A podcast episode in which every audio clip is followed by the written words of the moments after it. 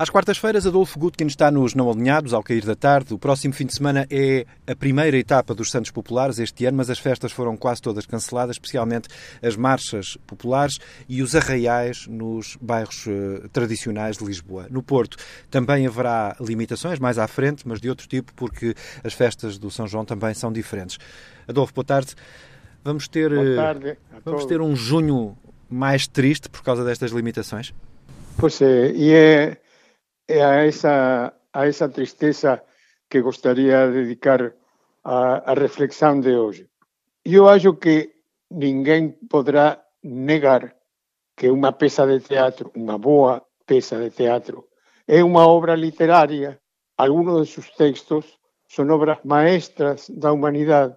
Aí estão as tragédias clássicas gregas ou as obras de Shakespeare para comprobarlo.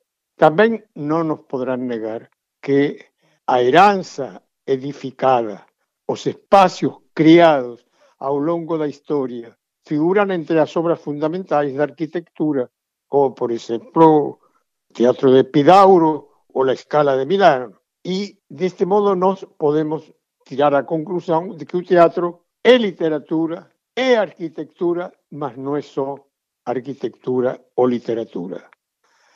É fundamentalmente um espectáculo. Están ahí frente a frente criadores y co-criadores, un grupo de actores en tensión dramática con un grupo de espectadores.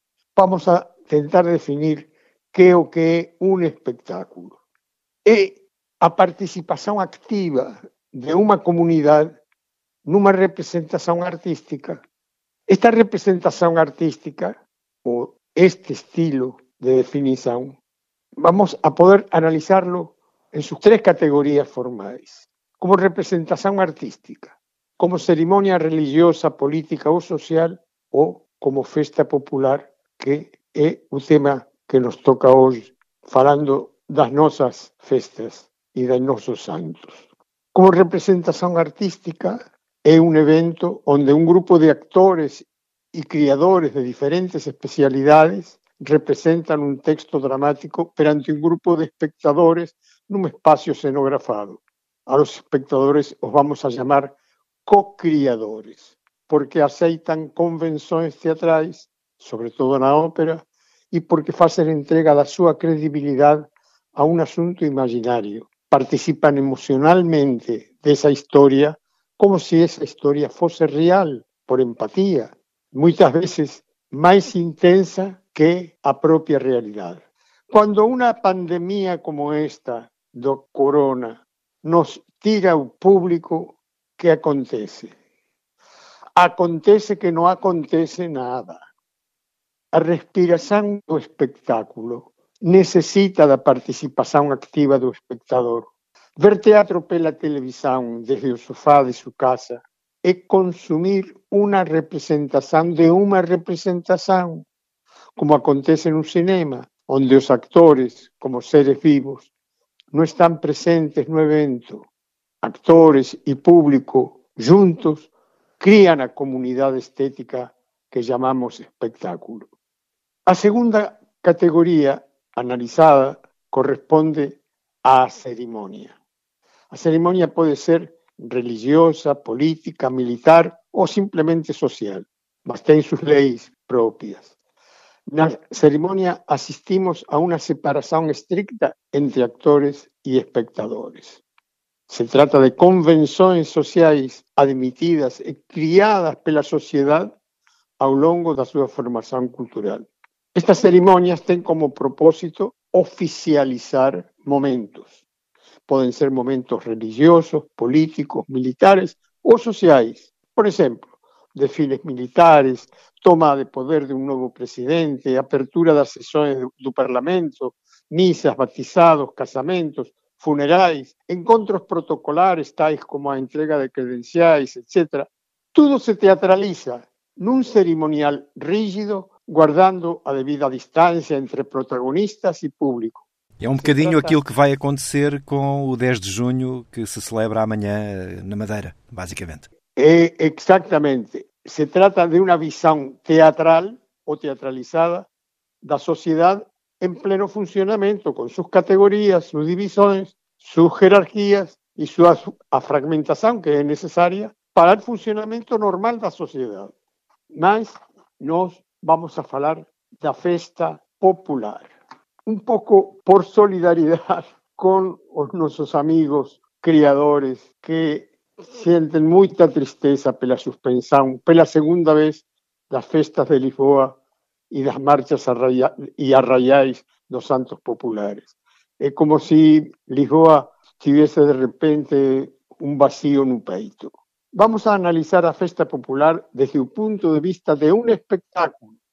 Se caracteriza en primer lugar porque desaparece a estricta separación entre actores y público que observamos las ceremonias. No existe separación entre actor y público porque a sociedad es representación artística para ella misma.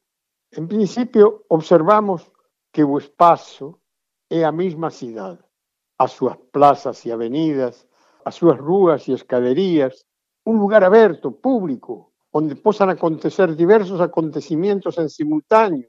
Varios centros de atención se van criando ao longo do, do espectáculo desa noite. É o espaço público devoluto ao público. Há que pensar que nestas festas se come e se bebe, se canta e se danza, que na eleição do espaço deben ser tomadas medidas de segurança sem que un selo profesional excesivo mate o ambiente de diversión e festa. Que se trata de unha actividade tradicional ou que aspira a ser tradición donde la principal característica es de una creatividad generalizada. Todos son artistas, todos son espectadores. Donde el artista creador es un povo y generalmente los autores individuales son anónimos o espontáneos.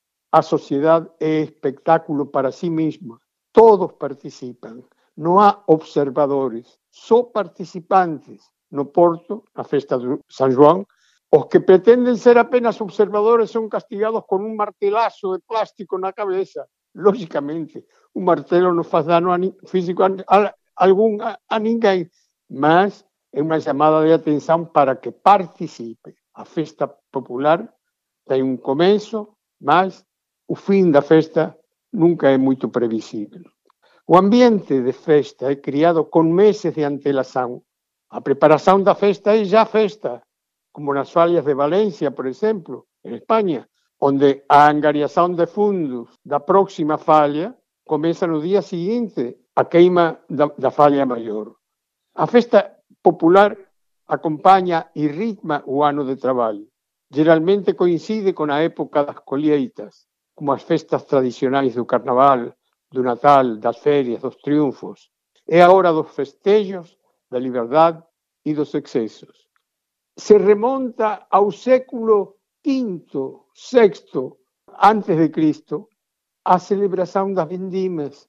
E a celebração das vendimas é um nascimento, aquilo que dá origem ao teatro grego. O famoso carro de Tespis é um carro carregado de uvas e as mulheres que vão a pisar as uvas são as vacantes. E nesse coro e coreuta e que nacen as grandes dionisíacas que culminan en concursos literarios donde autores como Esquilo, Sófocles, Eurípides, etc., hacen su creación. A festa popular acompaña y ritma o ano de traballo. Como son costumes muito antigas, é lógico que acompañen a vida inteira dos participantes, porque todos participan desde a su infancia. Y así aparecen bellas canciones, juegos infantis, instrumentos musicales antiguos, danzas, costumes, a formación espontánea de coros, jogos y coreografías. Estos encontros son muy importantes para la cohesión nacional y sobre todo en los ambientes rurales. Son ocasiones para criar enamoros y compromisos que culminan en casamentos formales y la creación de nuevas familias serven para acentuar o sentimiento de pertenza e para o reencontro con as súas raíces culturais, con as bellas amizades, con os bellos paisagens, un reencontro con a totalidade dos integrantes da familia que viven separados por moitos quilómetros durante todo o ano. Eu sei que os participantes das marchas populares e dos arraiais están moi tristes. Eu falei con eles e preguntei que facen agora que non ten marchas ni desfiles. Ao noso paso formamos grupos de cinco ou seis persoas e nos vamos a caminar pela avenida a mesma hora en que desfilábamos. A rúa estará so, solitaria, a rúa estará silenciosa. Nos calmamente caminamos civilizadamente pelas avenidas. É un pobre sustituto de aquel entusiasmo e alegría, mas é un mal que ven de unha pandemia, ninguén é culpable. E a única forma de lutar contra o virus é a vacina, o confinamento, a mascarilla, a distancia. Agora ben, o decisor da suspensão das festas teve que enfrentar un conflicto moito profundo, porque escolher entre dois bens é un conflicto trágico por excelencia. A escolha entre o ben e o mal é fácil. A gente normalmente escolhe pelo bem. A escolha entre dois bens é trágica, é difícil.